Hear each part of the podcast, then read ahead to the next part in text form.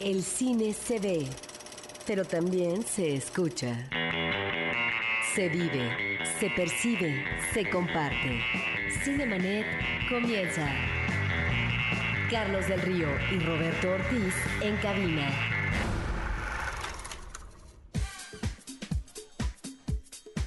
Sean ustedes bienvenidos a este programa dedicado al mundo cinematográfico. Soy Carlos del Río y saludo Roberto Ortiz.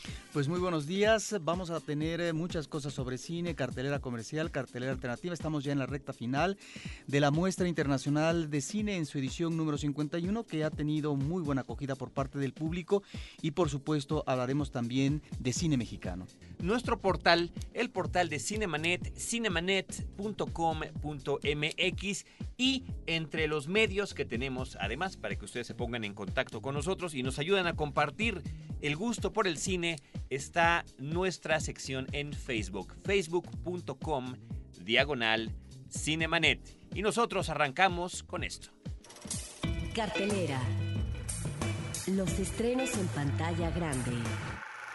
Algunas de las películas que se estrenaron la semana pasada no las pudimos comentar y hablaremos brevemente de ellas. Entre otras, entre otras, está una película del director Sam Mendes, el reconocido director Sam Mendes, una película que me parece que empieza a pasar tanto eh, en México como en el extranjero sin pena ni gloria, pero que no deja de ser importante, una película que afortunadamente continúa en cartelera y que eh, bueno, pues humildemente les recomendamos. La película se llama El mejor lugar del mundo, El mejor lugar del mundo, Away We Go, y la protagonizan John Krasinski y Maya Rudolph.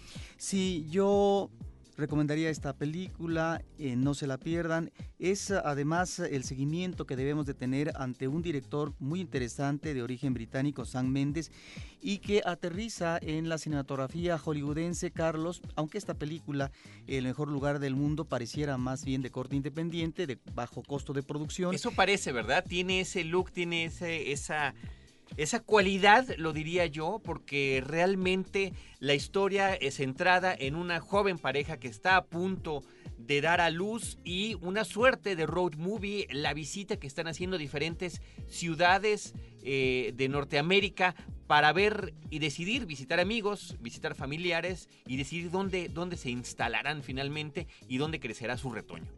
Y es una cinta que como nos remite a la pareja, a la pareja, en este caso amorosa.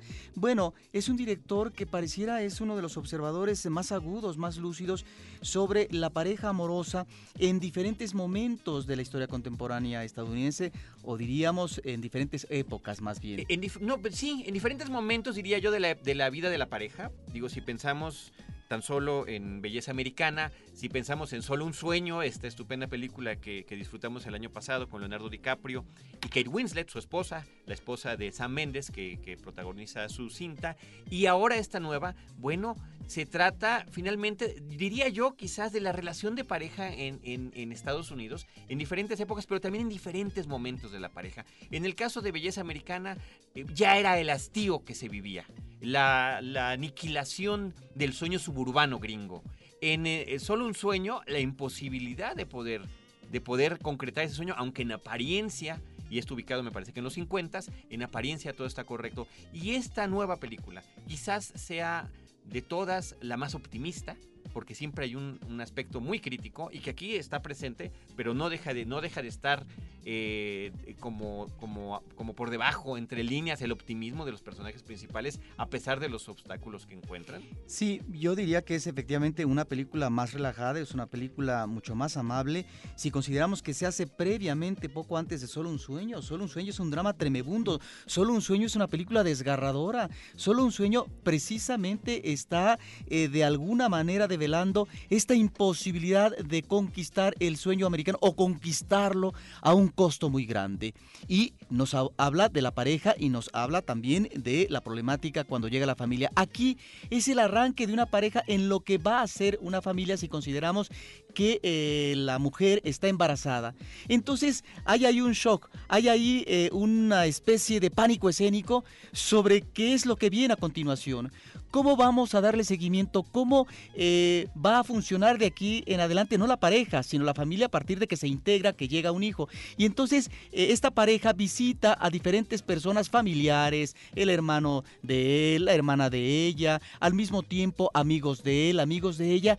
Y efectivamente la película tiene una apariencia tranquila y amable, pero nos vamos dando cuenta, claro, porque el tono no es eh, de drama tremebundo, nos vamos damos, nos damos cuenta que cada pareja que visitan, cada pareja matrimonial o que tienen hijos, eh, tienen sus propios conflictos y que en ese sentido ellos van cada vez dilucidando qué es qué es lo que quieren o hacia dónde se dirigen. La película está narrada en una especie de viñetas donde Away We Go, como dice el título original, hacia allá vamos o lejos vamos. Bueno, están visitando, como dice Roberto, estos diferentes sitios. De repente hay el intercorte del título de qué ciudad están visitando y vemos a qué familia están viendo. Yo diría que la película además arranca con una de las más peculiares e involuntarias formas de comprobar el embarazo que haya yo visto en el cine, que inclusive este pues sacó de la sala a varios adolescentes que al parecer no entraron a otra película que en ese momento era según ellos importante de estreno y, terminaron este no tolerando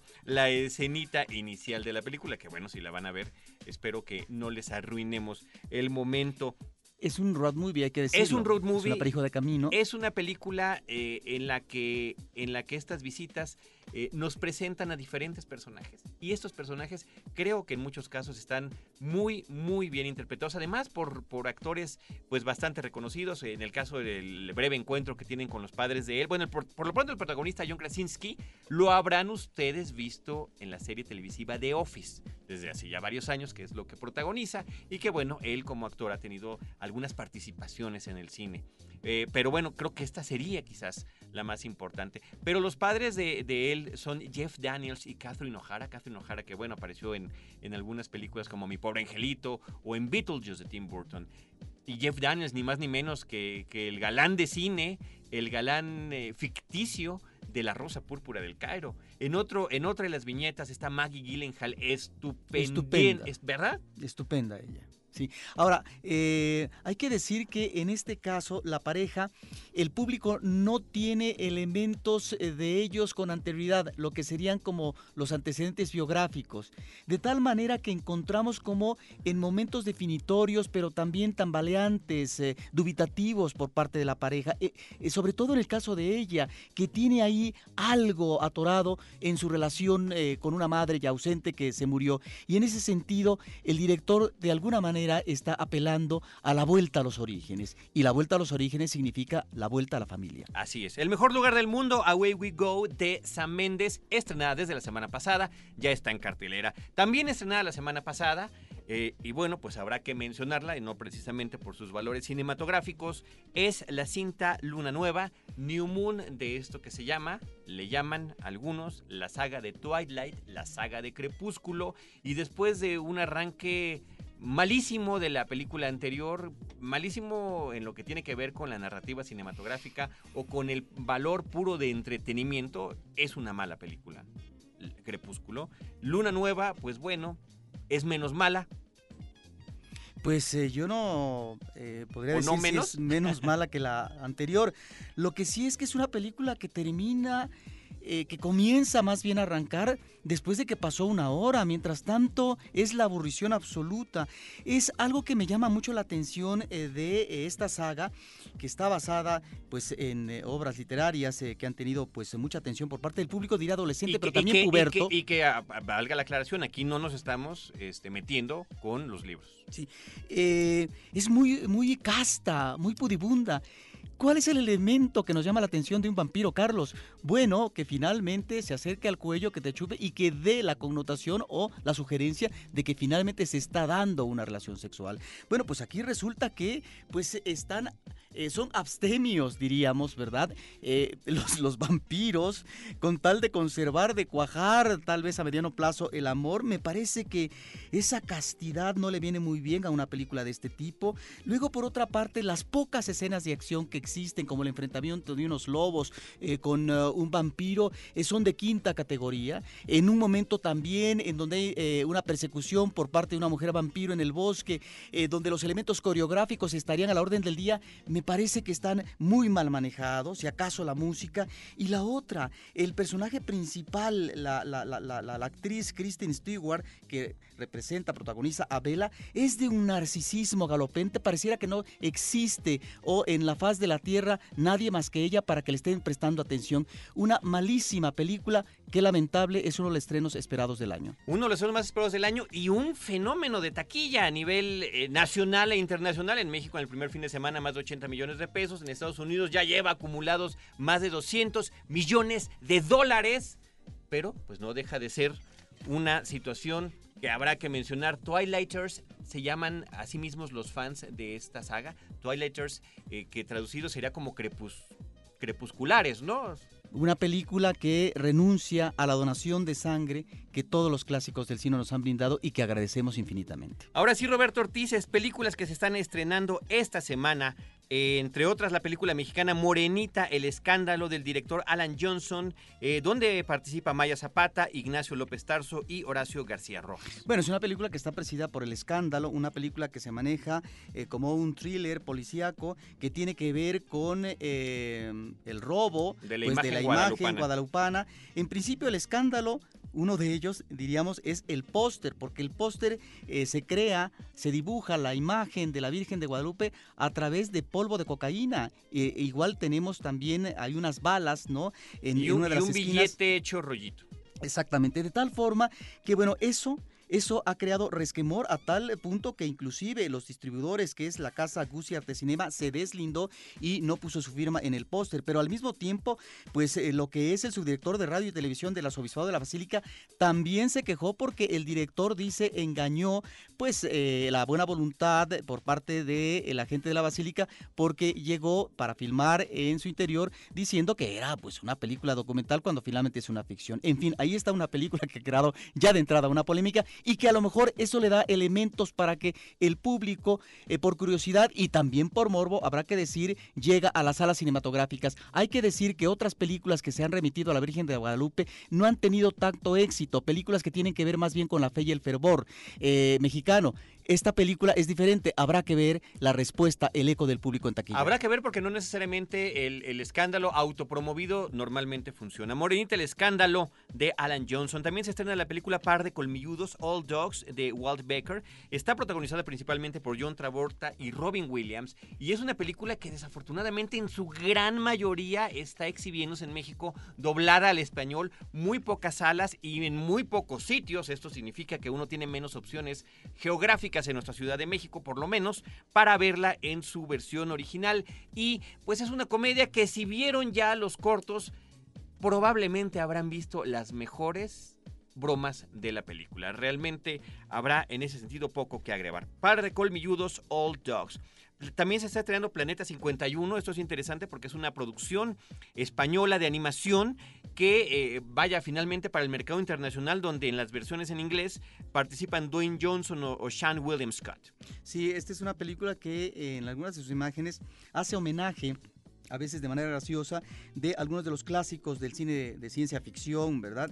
De tal manera que esto puede ser un atractivo no propiamente al público infantil, que apenas está comenzando tal vez a ver los clásicos, sino para el público adulto. Hay que decir que esta película, que bueno, tiene dibujos animados atractivos, es ah, pues una producción española, que es ah, una producción que ya eh, quiere competir, bueno, con empresas como eh, Disney Pixar o DreamWorks o Sony Pictures. De tal manera que es en el ámbito de la producción española, Carlos, eh, con 700 copias aquí en, México, pues la segunda cinta más cara del cine ibérico, 60 millones de dólares. Sí, ponerse al tiro con los grandes, como dices, con DreamWorks, con, con Sony Animation, con, con, Pixar. Imagínate esta además alianza que han hecho con Disney. Y Disney que a la vez está regresando a sus eh, películas animadas de manera más tradicional, como veremos próximamente con la clásica historia de la princesa y la rana encantada. Muy bien, Roberto, Planeta 51 51 también se estrena El sarcófago una coproducción de Corea del Sur, Tailandia, Singapur, que en principio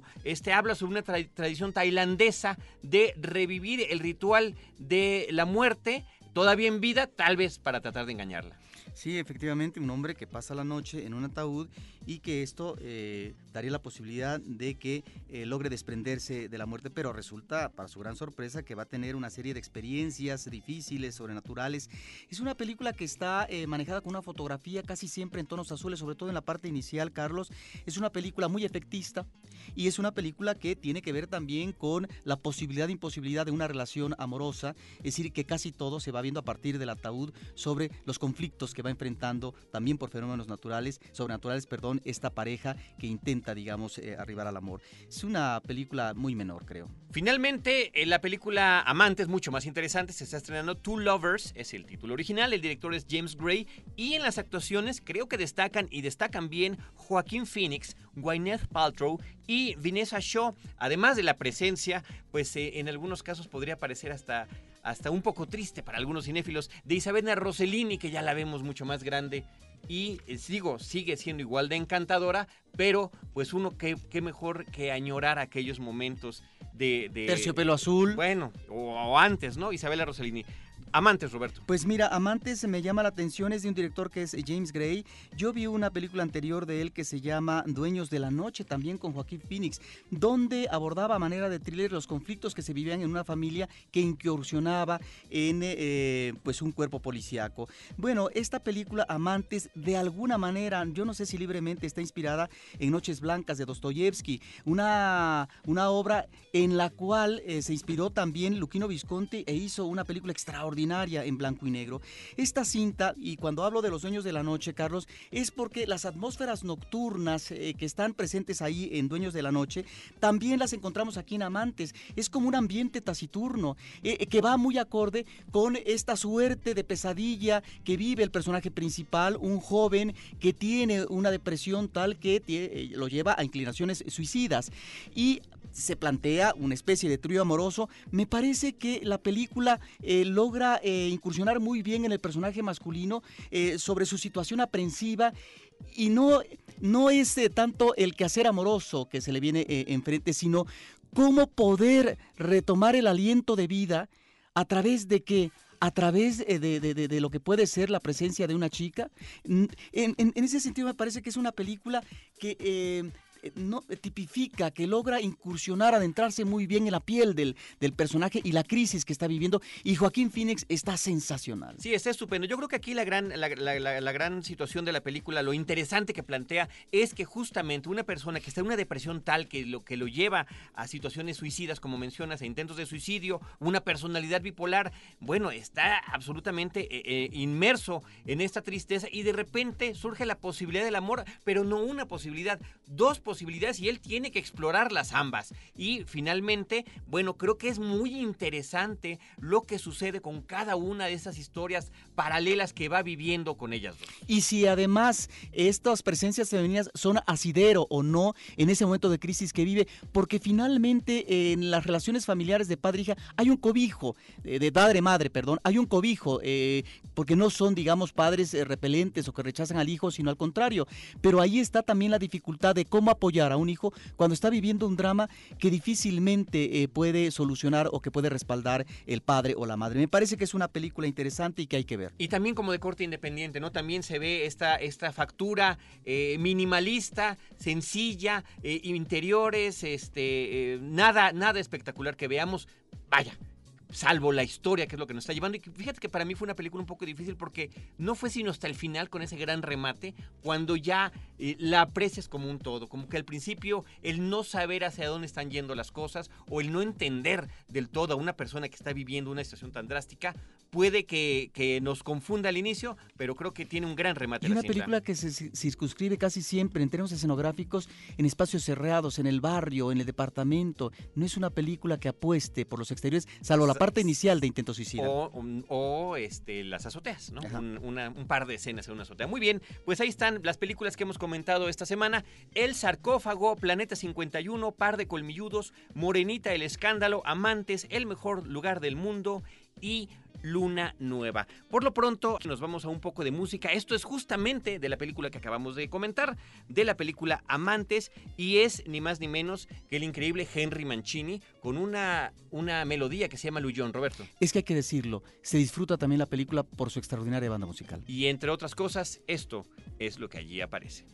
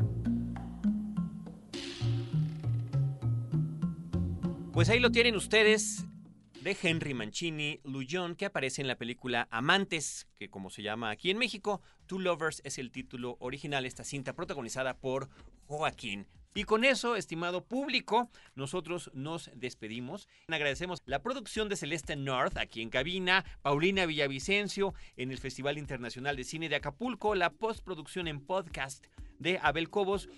Desde estos micrófonos, eh, un servidor Carlos del Río, mi compañero y amigo Roberto Ortiz, recordándoles también cinemanet.com.mx para escucharnos en podcast, facebook.com diagonal cinemanet para contactarnos por ese medio. Nosotros los esperamos la próxima semana con cine, cine y más cine.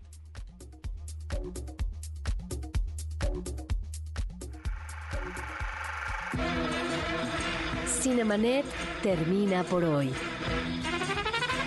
Te esperamos el próximo sábado, en punto de las 10 de la mañana.